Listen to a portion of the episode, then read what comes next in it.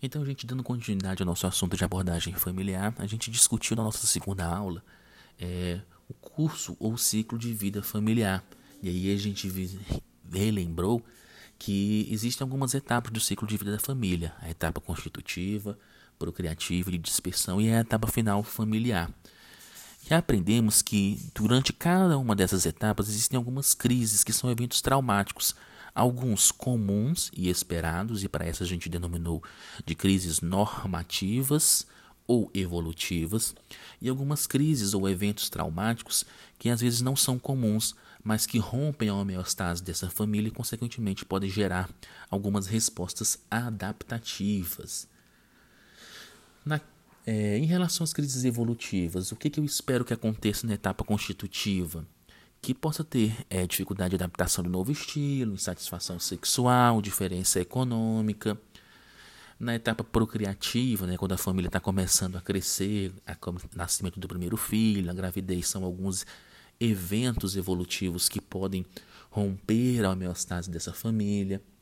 Já na etapa de dispersão, né, quando a família já está tem seus filhos crescendo, saindo de casa, em que o casal já está vivendo sozinho novamente, o que, que acontece de crises?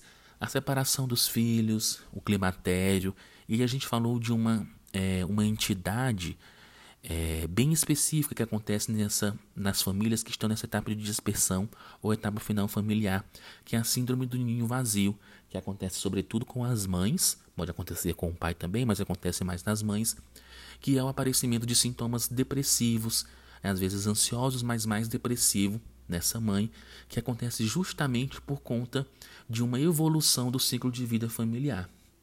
Tá?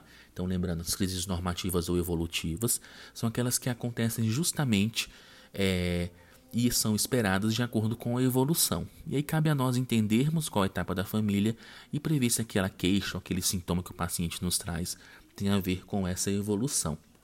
E a gente conheceu também as crises paranormativas, que são aquelas inesperadas que podem acontecer e romper a homeostase da família também. E aí isso pode ser fatores econômicos, desemprego, conflitos conjugais, é, imigração, é, problemas econômicos graves. São coisas que a gente não espera, mas que rompem sim a homeostase de uma família e pode gerar conflitos e algumas doenças.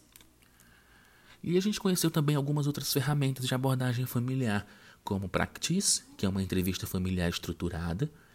É, ele tem um roteirinho, mas a gente acaba fazendo um roteiro específico, né? Voltado para algum, alguma dúvida, algum questionamento que a gente possa ter tido em relação à nossa entrevista e a gente faz um roteirinho pré-definido. Esse seria o Practice. O APGA familiar, e aí lembrando de não confundir com o APGA da da pediatria.